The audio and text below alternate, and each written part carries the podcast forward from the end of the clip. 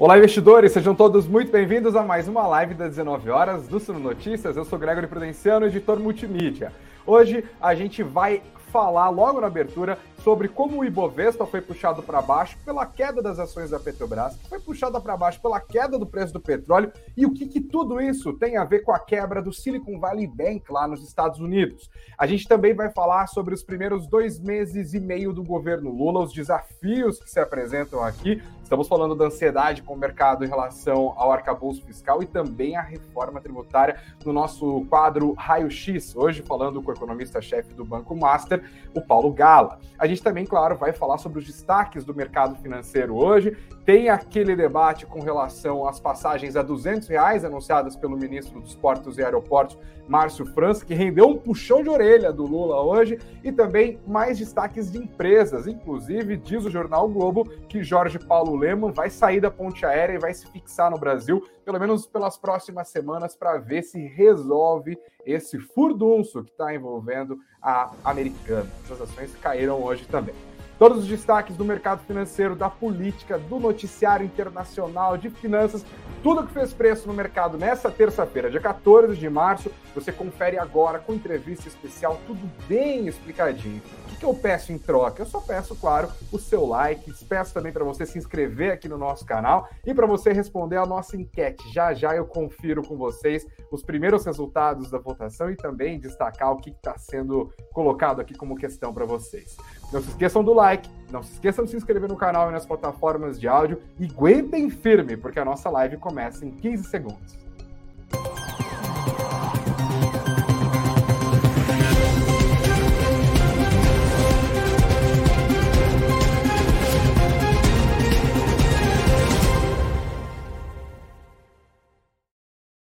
Olá, investidores, sejam todos muito bem-vindos. Boa noite para todos vocês que nos acompanham ao vivo. Bom dia, boa tarde, boa noite para vocês que nos acompanham nos mais diferentes horários da internet, nos mais diferentes lugares. Quero saber, inclusive, de que lugar do mundo você nos acompanha aqui na nossa live do Suno Notícias. Gente, e o Ibovespa, hein? Pois é, a, o mercado financeiro continua atento à quebra do Silicon Valley Bank nos Estados Unidos e aos possíveis efeitos nos juros é, advindos desse fenômeno. Os abalares do sistema bancário americano continuam inspirando cautela por parte dos investidores, afinal, estamos falando daquela que é a maior economia do planeta. Os investidores também continuam monitorando as respostas dadas pelo Federal Reserve e pelo Tesouro Americano para tentar dar mais liquidez para o sistema bancário americano e evitar uma desestabilização que pode ter consequências bastante graves. Quem não se lembra de 2008? Apesar da calmaria ter tomado um pouco mais de espaço nessa terça-feira em relação à segunda. O mercado está confiante, pelo menos até aqui, de que não haverá uma contaminação maluca. O foco segue nos próximos passos da política monetária dos Estados Unidos. As últimas falas dos dirigentes do Federal Reserve foram na direção de mais juros e de preocupação com a inflação. E essa mensagem foi em parte reforçada pelo principal indicador macroeconômico publicado nesta terça-feira, que é o CPI, a inflação ao consumidor dos Estados Unidos.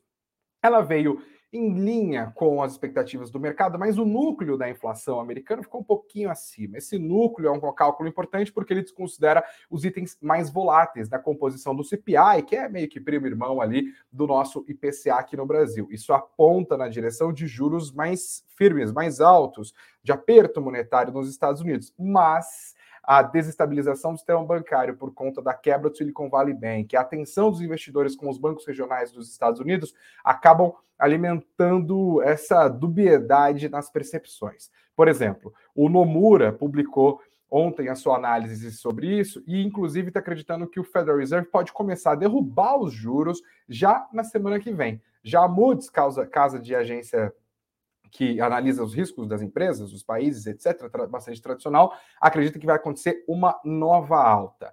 Tem gente apostando em estabilização dos juros nos Estados Unidos, mas essa ainda é a aposta minoritária. A maior parte do mercado acredita num novo avanço de 0,25 ponto percentual.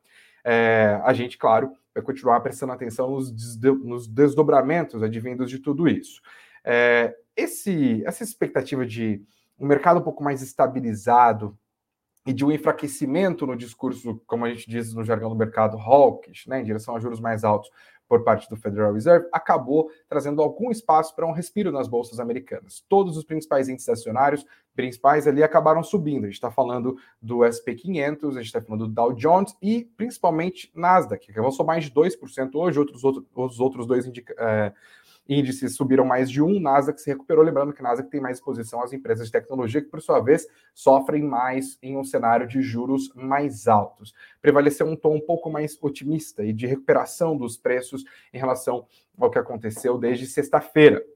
Mas a aposta de que o Federal Reserve conseguiu controlar o fogo logo no começo, que não vai haver outro espaço para a não ser uma nova alta de juros, ainda que possivelmente moderada, também acabou prevalecendo. E aí, o Silicon Valley Bank e o medo de uma desestabilização do sistema bancário americano, por, que por sua vez pode gerar uma recessão, um prejuízo à atividade global, acabaram pegando firme nos preços do petróleo nesta terça-feira. A commodity entrou numa queda em espiral, 4% de queda, de olho de novo nesse CPI, nessa inflação dos Estados Unidos, que acabou sendo vista como majoritariamente ruim.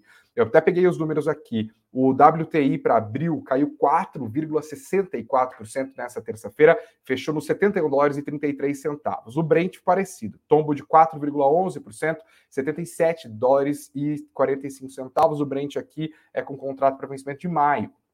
É, e isso acabou pegando nas ações da Petrobras a perda do nível dos 80 dólares para o barril do petróleo. Vamos dar uma olhada no que aconteceu com as ações da Petrobras. Eu vou deixar maior na tela aqui para você que nos acompanha por vídeo, esteja no YouTube ou no Spotify, conferir aqui. Ó. Petrobras, as ações da petroleira estatal tombaram 1,78% hoje, chegaram a cair mais de 2%, houve alguma moderação ali no finzinho, 1,78%, R$ 23,76, olhando para os papéis preferenciais, que são os mais líquidos. Os papéis ordinários caíram exatamente a mesma coisa, 1,78% para baixo, R$ 27,01 no pregão de hoje. Quando a gente olha o que aconteceu com as ações ordinárias da Petrobras desde que 2023 começou, alta ligeira de 3,21% na Petro 3, Petro 4 parecido, 3,66%, tá? Assim, o Ibovespa acabou terminando hoje nessa queda mais discreta, de 0,18%, 102.932 pontos. A moeda americana que ontem avançou numa percepção de risco, hoje recuou um pouquinho, 0,22%. Eu te dou uma doleta, você me devolve R$ 5,27, arredondado, 5,26 88. E diante deste cenário todo, dessas dúvidas que surgem, eu deixo a pergunta para vocês que estão junto com a gente aqui no ao vivo. Quem está ao vivo tem esse privilégio de poder votar na nossa enquete. De olho nessa recente, nesse recente abalo de confiança no mercado é, no sistema bancário americano, qual que é a sua postura, investidor? Eu quero saber o que, que você está fazendo. Você acha que esse momento cria oportunidades para caçar bons ativos em variável é o momento para ir de renda fixa ou é melhor esperar e não fazer nada? Até o momento aqui, 54% dizem que estão caçando oportunidades em renda variável, 15% estão focados em renda fixa, 31% dizem que estão esperando e não fazer nada. Tamanha a diversidade de cenário. Obrigado, vão votando, quero saber as opiniões de vocês e vão deixando os comentários aqui também. Não se esqueçam de se inscrever no nosso canal e também de deixar o like para ajudar essa live a navegar nos mares turbulentos aqui do YouTube. Vamos virar um pouquinho a página, gente. Eu queria começar a falar um pouquinho mais com vocês sobre política econômica. É, o ministro da Fazenda, Fernando Haddad, apresentou nesta terça-feira ao vice-presidente da República e ministro da Indústria e Comércio, é, Geraldo Alckmin, a proposta do novo arcabouço fiscal. E o Haddad disse, inclusive, que o Alckmin sorriu ao ver a nova proposta, aqui na matéria do 360 ele chama de novo, novo teto de gastos, mas é uma imprecisão para dizer o um mínimo. Mas essa é a aspa de Haddad. Sobre a reação de Geraldo Alckmin à proposta, a reação foi muito boa ele sorriu, disse hoje a jornalistas. O Haddad também está empenhado em fazer com que o governo passe a taxar apostas esportivas. É uma maneira de compensar a perda de arrecadação do imposto de renda, que está sendo reajustado nesse ano, de acordo com o reajuste também do salário mínimo, vai passar a valer a partir do dia 1 de maio, e quase 14 milhões de pessoas que hoje declaram imposto de renda não vão mais fazer isso, ficarão isentas. O Haddad disse, inclusive, que a aposta, a, pro, a aposta ótima, a proposta sobre de impostos, sobre apostas, mas o que, que é isso? É um, um, um trava-língua, já está minutada e deve sair logo depois da viagem do Lula à China. Mas sabe o que, que o mercado espera que saia antes da viagem do Lula à China? A apresentação da proposta do arcabouço fiscal. A ansiedade é que os termos sejam conhecidos antes, inclusive, da reunião do Comitê de Política Monetária, que vai acontecer na semana que vem. O mercado está bastante preocupado com isso, porque, enfim, se houver expectativa de queda de juros, e essa expectativa está ganhando um pouco mais de força nos próximos dias, tem tudo a ver com o arcabouço fiscal. Será que o mercado vai digerir isso bem ou não? Quais são os desafios do governo Lula neste momento e o que, que ele sinalizou até aqui de bom e de ruim? Essas são as perguntas que eu vou apresentar agora no nosso quadro Raio X para o nosso convidado dessa terça-feira, economista-chefe do Banco Master, Paulo Gala, também professor da Fundação Getúlio Vargas. Paulo, seja muito bem-vindo ao Suno Notícias. Obrigado por ter aceitado o nosso convite. Boa noite para você. Tudo bom, Greg? É prazer falar com você e com todos que nos ouvem. Valeu, obrigado por ter aguardado aqui meu preâmbulo. Tentei fazer o mais rápido possível, mas rapaz, eu falo muito, foi mal. Vou, vou ser mais sintético. Ô Paulo, antes de falar sobre a proposta do arcabouço fiscal, eu queria saber se, na sua opinião, o Brasil precisa mesmo de um novo arcabouço fiscal. Qual é o problema, afinal, com o teto de gastos, na sua avaliação? Acho que uma regra fiscal ajuda bastante. Né? O teto de gastos eu não gostava muito porque é uma regra é, meio parecida com aquela ideia de que você quer fazer regime e anuncia que você vai acordar todo dia 5 da manhã para correr. Né? Não é um negócio muito crível. Né? Você não vai conseguir acordar todo dia 5 da manhã e provavelmente seu regime vai cair por terra. Se você tivesse adotado uma regra mais crível, teria sido melhor. Né? O teto de gastos ele congelava os gastos em termos reais uh, ah, para um, um, orçamento público que tem muitas demandas de educação, de saúde, de previdência. Então já já estava na equação ali que não ia fechar essa conta. Tanto, tanto é que a gente teve que mudar a Constituição três vezes para acomodar o gasto público, uh, ou seja, em praticamente nenhum dos anos o teto foi respeitado. Né? Agora, é, uma regra eu acho que ajuda muito, né? Eu acho que uma regra que tenha trava de gastos, e aí podemos discutir quais são essas travas, é isso que o mercado está de olho, e travas de endividamento, né? Eu acho que pode ajudar bastante na, no aumento de confiança dos investidores. Né? Qual que seria a proposta que você debateria com Fernando Haddad, se é que já não fez isso? eu acho que tem que ter uma, uma, uma definição clara do que limita os gastos públicos, né? Uh, a gente não teve acesso a nada ainda dessas, dessas discussões, mas o que se lê por aí é que vem alguma coisa uh, próximo de gasto per capita ou crescimento das despesas públicas em linha com o crescimento de renda per capita, né, o que eu acho que é uma, é uma regra interessante, porque trava, o, coloca um, algum tipo de trava no gasto público. Né? Isso conjugado também a uma regra de dívida pública, que eu acho que também é bastante interessante, ou seja, gatilhos, né? o, mercado quer saber se tem gatilhos críveis ali, o que acontece. Né? Igual você pensar num contrato privado de crédito, né? você tem covenants e gatilhos que disparam é, coisas concretas. Né? Então a regra fiscal uhum. precisa ter esses elementos, né? precisa ter os gatilhos de maneira clara e as consequências também precisam estar claras. Né? Acho que é esse tipo de coisa que o mercado é, espera dessa nova regra. Né? Paulo, o PT já mostrou que sabe governar com responsabilidade fiscal, mas também já mostrou que sabe governar tomando decisões muito erradas em economia. Olhando para esses primeiros dois meses e meio do governo Lula, qual que você acha que vai ser o caminho trilhado pelo Lula 3? É, tem vários PTs, né? Assim como todos os outros partidos, né, não são monolíticos, né? Tem várias, várias vertentes e várias ideias. O Lula, ao escolher a equipe econômica que escolheu, acho que já deu um sinal claro de que ele que é uma equipe mais fiscalista e uma equipe de frente ampla. Né? Se a gente pensar que o vice-presidente da República, também ministro do, do, da Indústria e do Comércio, Midic, é o Geraldo Alckmin, que é um fiscalista por excelência, né? Até você colocou aí a matéria que ele sorriu. Se ele sorriu vendo a regra fiscal, é bom, porque ele adora fiscalismo, né? Ele é um fiscalista. Então, né, nesse sentido, é, é, é, acho que é uma boa notícia. Ele colocou a Simone Tebet também, como que era uma adversária dele na eleição, como ministra do Planejamento. Né? e colocou o Haddad, que está muito longe de ser um, um petista radical. Né? Inclusive, se a gente olhar toda a equipe que foi montada da, na, no Ministério da Fazenda, com, por exemplo, o Rogério Seron, que, é, que foi eh, um dos responsáveis pelo grau de investimento do município aqui em São Paulo, o Gabriel Galípolo, que trabalhou inclusive no governo do PSDB. Então, é uma equipe que está montada que representa uma frente ampla e que tem a própria, própria Secretaria do Ministério do Planejamento, né, tem vários colegas meus ali, professores da GV, que tem uma cabeça bastante fiscalista. Eu não sei se essa equipe vai se manter ao longo dos meses, dos anos, enfim.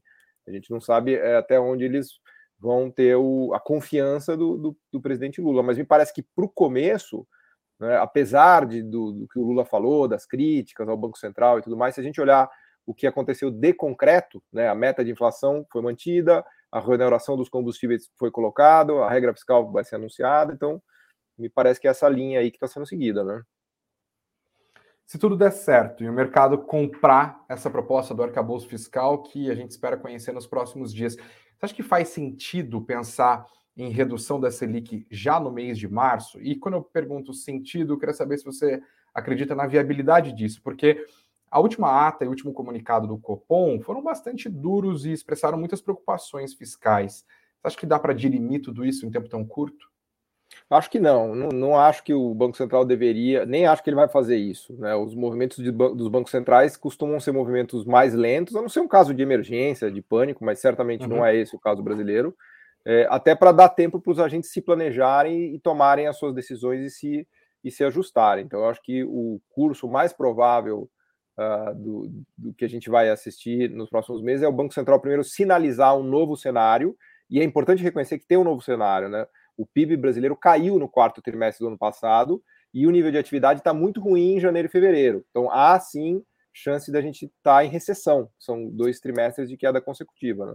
O Banco Central ele é obrigado a reconhecer isso em ata. Na última ata, a situação de atividade econômica estava melhor do que a que está agora. Além disso, um, um, início de uma crise de crédito. Não acho que a gente viva uma grande crise de crédito no Brasil, não é o caso, mas há um, um, um uma paradeira geral, né? O mercado de crédito está secando, as empresas estão com dificuldade de rolagem, de emissão, de debêntures, de, de rolagem de dívidas. É, o próprio Banco Central já reconheceu isso no Comitê é, de Análise das Condições de Crédito e ele deve também colocar em ata. Bom, se isso é verdade, uhum. o próximo passo, a partir de uma economia que está entrando nessa situação, é começar a discutir corte de juros, porque os juros é, é, não é o único, o único objetivo da política monetária não é só controlar a inflação. Não adianta você controlar a inflação e quebrar as empresas e colocar o país em recessão. Né?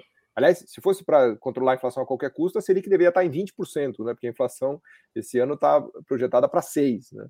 Então, acho que o Banco Central vai pesar né, o que a gente chama do balanço de riscos e vai colocar agora na conta a recessão e um, um, um agravamento da situação de crédito como condicionantes de decisões futuras, para eventualmente já caminhar para um processo de eh, início de alívio monetário, eu acho.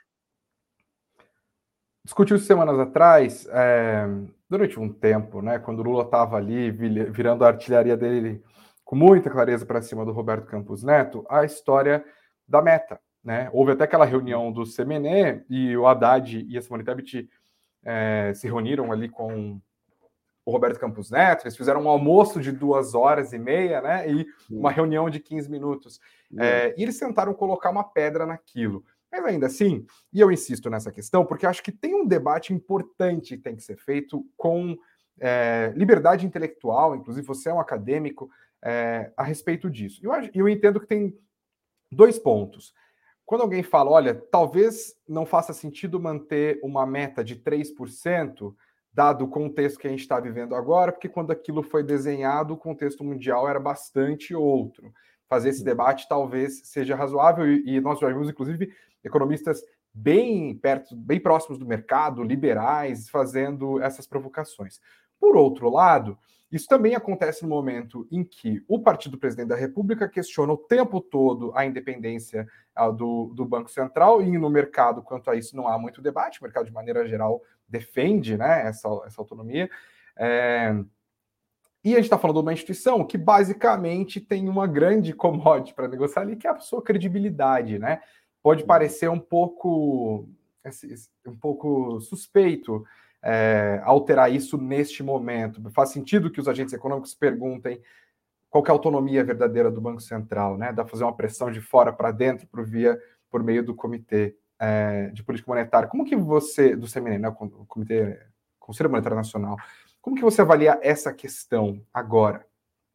É, eu acho que mexer na meta é muito ruim, né? porque é um governo que está uhum. começando que está mostrando a que veio. Né? Se ele chega na primeira reunião, nas primeiras reuniões do Conselho Monetário Nacional e já aumenta a meta, ele vai passar uma imagem de que ele está tolerante com inflação. Né? Então, eu também sou da partidário da ideia de que a meta de inflação está muito baixa. Né? Esse 3%, a gente meio que se empolgou. Se você olhar em 20 anos, acho que um ou dois anos só que a gente conseguiu ter 3% de inflação. Né? E o contexto do mundo em 2018, 2019 era bem diferente desse contexto inflacionário que a gente tem hoje. Então, eh, eu acho que essa meta ela foi é, tocada para outros tempos, mas não acho que ela deva ser alterada e também acho que o regime já comporta um intervalo de tolerância, que inclusive o Banco Central tem usado. Né? A gente tem um intervalo de tolerância de 1,5 pontos para cima e para baixo, né? Eh, e o Banco Central já está usando isso, porque eu volto a repetir: se fosse para ele realmente controlar a inflação, a taxa de juros tinha que estar tá muito mais alta do que ela está hoje. Então, eu acho que eles acertaram em não mexer na meta. Não acho que eles vão mexer na meta nos próximos meses. Eventualmente, eles podem mudar a meta para 2025 e 2026, que, tem, que são metas que têm que ser definidas. Uh, eu acho que até se, eh, o que eu faria, eu passaria eventualmente essa meta para 3,5 ou eventualmente 4, mas depois de ter anunciado a regra fiscal e depois de ter conquistado credibilidade, depois de ter mostrado para a sociedade que, que há um compromisso forte com o controle da inflação. Né? Então, eu acho que foi acertada essa decisão de, de não mexer na meta. É, o Lula levantou um debate, eu acho que é um debate que é saudável, que tem que ser feito. Né? O Lula, obviamente, que tem uma retórica muito poderosa, né?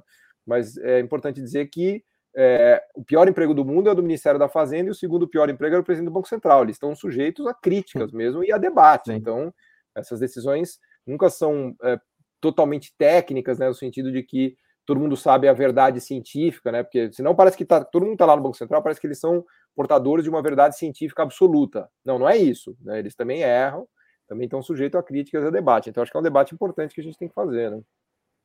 Aliás, o livro O Pior Emprego do Mundo, do meu colega Thomas Traumon, é um livro que eu recomendo efusivamente para a nossa audiência que ajuda a entender um pouco da nossa história econômica, né? É, queria falar da pessoa que está no pior emprego do mundo nesse momento, de novo, né? Você mencionou agora o, o perfil do Fernando Haddad, eu queria um pouco da sua perspectiva sobre isso. O ministro está apostando alto no arcabouço fiscal e também na reforma tributária. E também disse na entrevista que ele deu para a CNN na sexta-feira que ele discorda do André Lara Rezende quanto à possibilidade do país se endividar na própria moeda, né, no real, sem que haja impacto inflacionário relevante. O Haddad é a voz do mercado no governo Lula, Paulo? Você vê como o mundo dá voltas, né? Ele, por, por incrível que pareça, hoje ele é o fiador né, do, do, ele é o fiador do governo Lula no sentido de responsabilidade fiscal e de uh, defesa de uma regra fiscal. Né? Se a gente olhar, pelo menos o que ele tem defendido, a estratégia que ele tem adotado, né, o, o discurso que ele tem feito, é claramente essa. E eu acho que é, é, é, é, a postura dele, ele acredita nisso mesmo. Né? Se a gente olhar a gestão que ele fez na Prefeitura de São Paulo, uh, ele renegociou, né, junto com o Seron, que é o secretário do Tesouro, renegociou a dívida, foi uma baita renegociação, que aliás foi muito boa para o município de São Paulo, e inclusive eles levaram a, o, o, município de São Paulo a grau de investimento, que foi uma, foi uma grande conquista. Né? Então eu acho que é, eu acho que sim, né? Eu acho que essa é uma estratégia. Tem muita gente no PT que não gosta, que é crítico disso, né? Eles, inclusive, eles estão sendo muito criticados por várias alas do PT pelo chamado fogo amigo, né? Por seguir sim. essa estratégia. Mas eu acho que é, eu acho que é uma estratégia acertada. Haddad, símbolo do neoliberalismo. Deu uma volta, né? É, você, Paulo, é um economista de perfil desenvolvimentista, né? Você fala muito sobre a necessidade de política industrial, de reindustrialização no Brasil, esse debate, inclusive, é, sobre taxa de juros, algo muito sensível para o setor industrial brasileiro. Eu queria que você explicasse para a gente, e aqui eu faço meia-culpa também, né? Como veículo de mercado, falando para investidores, a gente está sempre ouvindo figuras do mercado e elas são tradicionalmente bastante liberais. Você já foi chamado de comunista para lá e para cá em todas as direções. Eu queria que você, abusar do teu didatismo de professor, para que você explicasse para a gente o que, que você, como um uhum. economista mais desenvolvimentista, acredita em termos de política econômica e o que, que faz o debate com seus colegas de Faria Lima esquentar quando vocês estão debatendo condução econômica. Boa. Bom, primeiro dizer que eu trabalhei a vida inteira no setor privado e no mercado financeiro, né? Então, nesse sentido, uhum. eu sou um Faria Limer, porque eu nunca tive outra profissão Você é um comunista minha... infiltrado, né, professor? Além da minha profissão de professor da GV, que obviamente eu estou lá há 20 anos, mas eu sempre trabalhei em mercado financeiro, em banco, corretora, gestora, né? Fui gestor, fui CEO de gestora, então minha vida sempre foi essa, né? É, bom, o ponto principal que eu sempre coloco nessa discussão de política industrial e do papel do governo é, são as assimetrias de competição. O que me preocupa muito é a condição assimétrica que o Brasil tem de competição. Né? Nada para mim é mais relevante do que uma iniciativa privada poderosa capaz de conquistar o mundo. Nenhum país é rico sem ter uma iniciativa privada muito poderosa, com grandes empresas, né, como a gente já conhece, Pfizer, BMW, Mercedes, Siemens. Né? A riqueza de um país é a riqueza do seu setor privado. O problema é que há uma assimetria muito grande. Eu costumo brincar que é o equivalente de uma luta de um peso-pena contra o Mike Tyson. O Brasil é o peso-pena. As empresas brasileiras, especialmente as industriais, elas são um peso-pena lutando com esses gigantes industriais do mundo. E quem pode ajudar as empresas privadas brasileiras? O Estado brasileiro. Ninguém tem um balanço grande o suficiente, um poder de fogo grande o suficiente, é, é, tanto quanto o Estado brasileiro, para ajudar as empresas brasileiras. Então, o que o Estado brasileiro tem que fazer é turbinar as empresas brasileiras. Mas veja, não é da moleza, colocar protecionismo a troco de nada, sustentar empresas ineficientes. Não, não é isso. Você precisa catapultar as empresas para que elas sejam capazes de conquistar o mundo, né? Hoje em dia é muito mais fácil defender isso, porque é só você olhar o que o Biden está fazendo, né? Os americanos estão morrendo de medo da China, fizeram um plano, um plano de mais de 2 trilhões de dólares para turbinar a própria iniciativa privada americana contra os chineses, ou que os europeus fazem, os alemães estão fazendo muito isso, os nórdicos fazem muito isso. Então a gente não pode ser inocente no Brasil de imaginar que as empresas brasileiras vão ser capazes de bater os Mike Tysons da economia mundial só na competência dos nossos empreendedores. Né? É muita assimetria. Né? Para não dizer do fato do que a gente tem um juro mais alto que todo mundo, que a gente tem um plano de infraestrutura é, muito grave, que a gente tem uma sobrecarga tributária enorme nas empresas brasileiras. Então, tudo isso dificulta muito a vida do, do, setor, especialmente do setor industrial brasileiro, porque o setor industrial ele tem que competir na economia mundial, é diferente do setor de serviços. O setor de serviços ele uhum. compete internamente. Veja que no setor de serviços as empresas brasileiras vão muito bem. O problema é o, a parte do setor de serviços que é mundial, o Google, o Facebook, o Uber, e a parte industrial que também é mundial. Então é nessa nesta concorrência que a gente se dá mal. Então eu enxergo o papel do Estado como essencial para catapultar as empresas brasileiras. Né? É isso que eu acho que é isso que faz a diferença, eu acho. Mas fazendo o papel do advogado do diabo, isso tudo já não foi uhum. tentado com resultados trágicos na nossa história? E aí eu te pergunto de maneira mais propositiva, para não fazer uhum. polêmica barata, é, como fazer isso pra, de forma a evitar a reprodução de novos Ike Batistas, ou de novos escândalos do Petrolão, ou de uhum. novas empresas estatais sem, sem fundamento nenhum que viram cabide de emprego. Porque você fala da necessidade uhum. de o Estado ajudar determinados setores, como outros países fazem, mas a gente já viu o Brasil fazer isso de maneiras bastante erráticas, né? Sim. É, e, e, e, tem uma coisa, esse era o meu ponto. Tem uma formação histórica do nosso sistema político que é o apadrinhamento, que é a tomada de poder por determinados grupos, né? Essa simbiose entre público e privado, enfim, a maneira como o nosso país foi estruturado desde lá de trás, né? O país das, das sinecuras, o Brasil é, é isso, né? Como fazer política industrial dentro destes termos, espelhando talvez melhores práticas lá fora, sem cair na armadilha de ficar refém de todo tipo de interesse de político e de empresário hum. corrupto. É, essa é, essa é a pergunta de um milhão de dólares, aliás, de muito mais, né, de vários bilhões de dólares, porque essa é a pergunta do desenvolvimento econômico. Todos os países que se desenvolveram fizeram essas políticas industriais, Estados Unidos fez, China fez, Inglaterra fez, a Ásia toda fez, só que eles conseguiram fazer isso evitando os casos de compadrio, de corrupção. Também, assim, a gente não pode ser inocente de achar que não tem compadrio e corrupção nesses outros países. Né? É. Todos os países Sim. estão coalhados disso daí. Mas eles Você viu o impeachment botar... recente na Coreia do Sul, por exemplo, que é um país que usa o, o Estado para apoiar empresas claro. locais largamente há muitos anos. Né? É, a economia americana também, no século XIX, ela é conhecida uhum. pelos robber barons, né, que eram os caras que eram super corruptos, os JP Morgan da vida, que se associavam ao poder, mas eles conseguiram trazer a excelência produtiva e a excelência industrial, porque o, políticas de incentivo, de subsídio de proteção, elas são é muito fácil de você fazer e é muito fácil dar errado. Aliás, eu te diria que 80 a 90% dos casos dá errado mesmo. Não é só o Brasil, uhum. se olhar a história da África do Sul, da Indonésia, tem milhares de exemplos do que deu errado, né? E tem os exemplos do que deu certo. Eu acho que Taiwan é um caso, China é outro caso, Coreia é outro caso. E aí a gente tem que ver o que tem lá nesses casos para a gente colocar no Brasil. Metas claras, é, transparência, meta de exportação, meta de avanço tecnológico. É, então, o, o desafio está muito mais em como desenhar essas políticas é, do que na discussão de se usar ou não usar. Elas são realmente políticas perigosas, né? Que se você não fizer o desenho bem feito, pode descambar em protecionismo e corrupção, não há a menor dúvida. O problema é que o outro lado dessa história é que se você não fizer nada, você também não vai sair do lugar, porque você vai ficar uhum. apanhando do, do Mike Tyson eternamente. Então, não, eu não vejo possibilidade do Brasil é, conseguir se desenvolver sem é, políticas desse tipo acertadas. Né?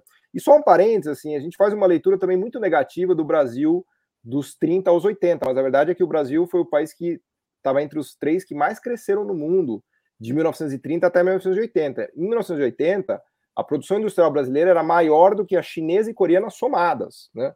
O Brasil era a grande potência do mundo emergente no início dos anos 80.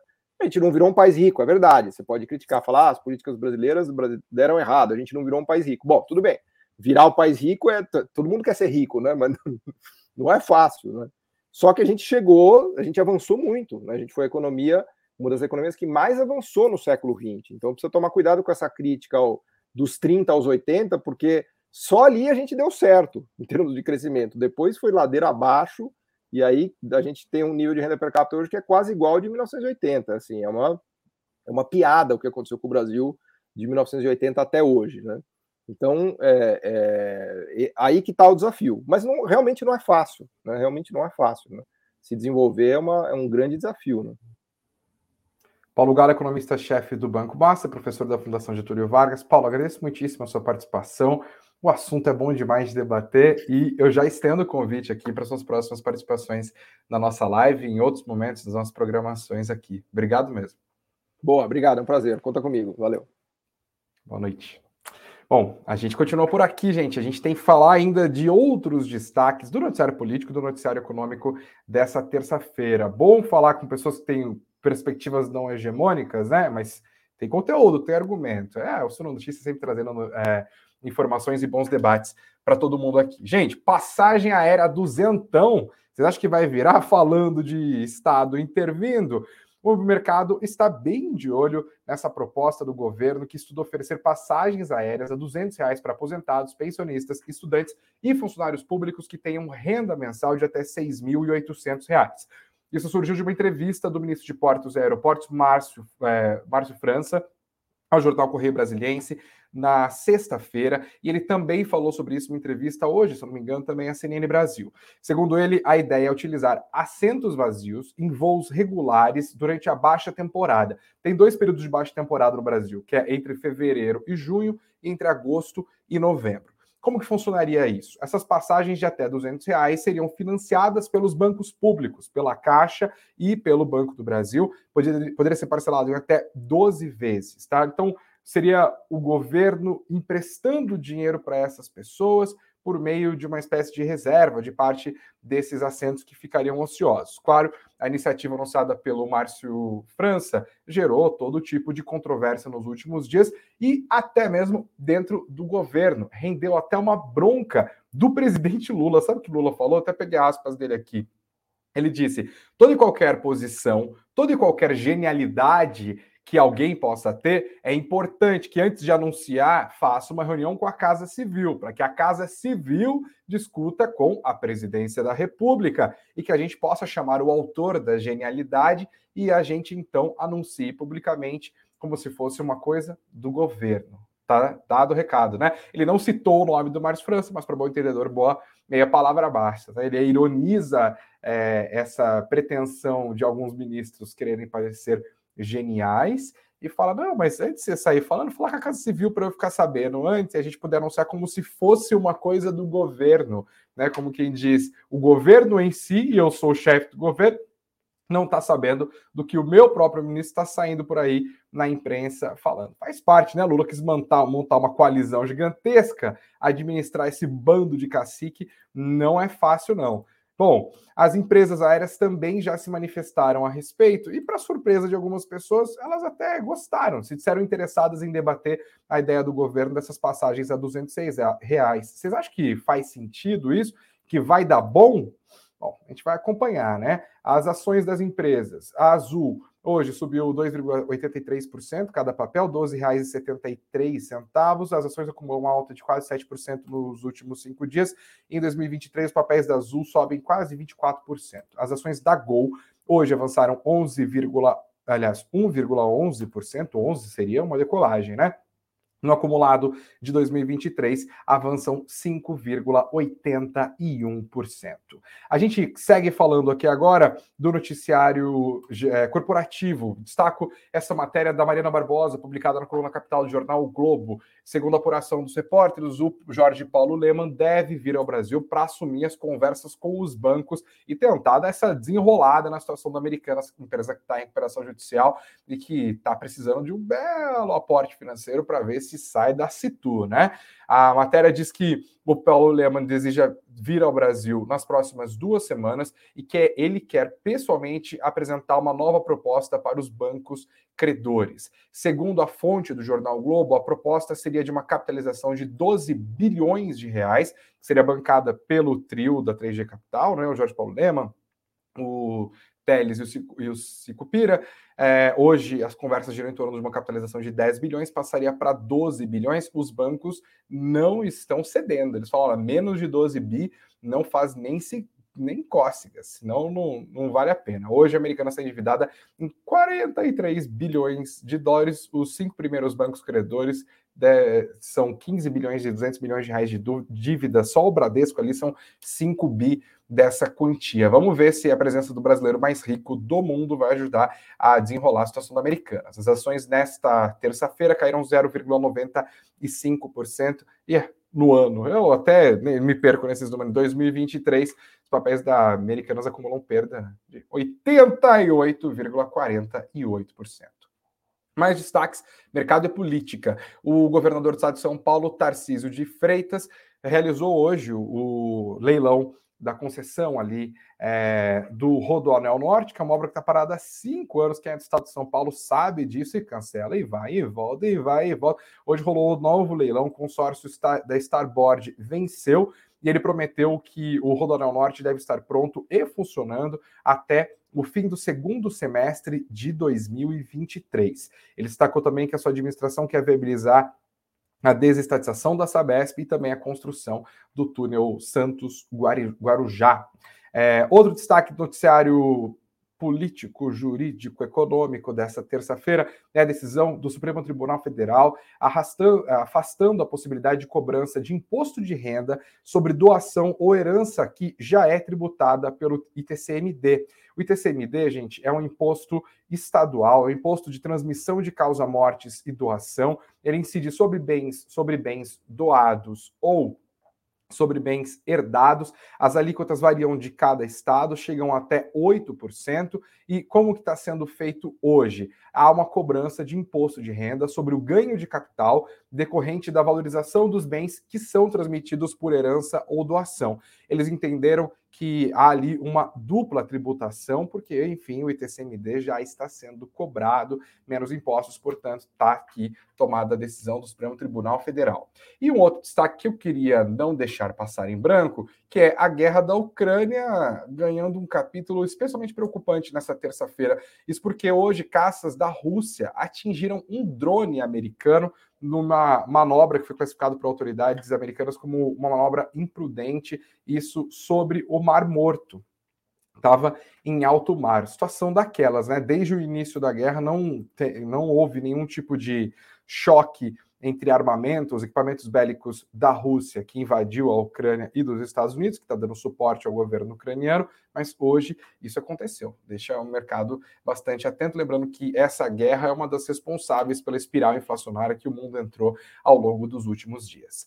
Mais um recadinho para vocês. Você sabe, né, da nossa promoção Zona da Suno? Se não sabe, fique sabendo agora. Dá uma olhada no link que está na descrição desse vídeo e também do podcast, que é a promoção de 30% de desconto da assinatura Suno Premium, assinatura mais popular da Suno. Você tem inclusive várias oportunidades, porque comprando até hoje, além do desconto de 30%, você recebe um cashback de 200 reais em outros produtos da Suno. Comprando até amanhã, além disso, você também participa do sorteio de uma call com analistas e até o dia 16 você também ganha 20% de desconto em qualquer assinatura do Status Invest. É, lembrando que a Suno Premium, a nossa assinatura mais comprada da Suno Nossa mais popular. Ela vem com seis carteiras recomendadas, é o Suno Start para quem está começando, Suno, ações de valor, ações com focos em dividendos, fundos imobiliários, fundos de investimento, renda fixa, relatórios de todas essas carteiras, plantões tirar dúvidas com os nossos analistas, relatório especial de macroeconomia feito pelo Gustavo Sung e pelo Rafael Pérez, que vocês estão cansados de ver aqui na nossa conversa. Vocês também têm cursos desvendando a renda fixa, o Suno Portfólio, que te ajuda a construir uma carteira de investimentos adaptada ao ao seu perfil. Não adianta você pegar a carteira de outra pessoa e querer transmutar ela para o seu perfil, se o seu perfil é diferente do seu colega. Tem tudo isso com 30% de desconto, mais esses presentinhos correntes que acabe. O link está aqui na descrição. Enquanto o Lucas sobe a nossa vinheta, deixa eu dar uma olhada em como que ficou o resultado da nossa enquete. Eu perguntei para a nossa audiência hoje sobre o abalo no sistema bancário dos Estados Unidos qual que é o momento, né? Qual que é a postura a fazer neste exato momento. E para 52% da audiência do Suno Notícias, este é o momento para caçar boas oportunidades em renda variável. 38% disseram que é melhor esperar e não fazer nada, deixar a poeira sentar, e 10% se sentem incentivados a ir para renda fixa em meio a essa crise de confiança do sistema bancário americano. Agradeço muitíssimo a todos vocês que votaram, que participaram, que curtiram o nosso conteúdo, que se inscreveram no nosso canal. Peço para você também compartilhar, manda no Zap, manda no grupo do Telegram, traz mais gente para nossa conversa de todos os dias. Já sabe, né? 19 horas é a hora da informação do Suno Notícias. Valeu pela audiência, pelo carinho, pela participação, pelo engajamento. Você que estava junto com a gente ao vivo ou que está nos acompanhando em outros momentos. Beijos aos de beijos, abraços aos de abraços, muito dinheiro no bolso e até amanhã às 19 horas. Até já!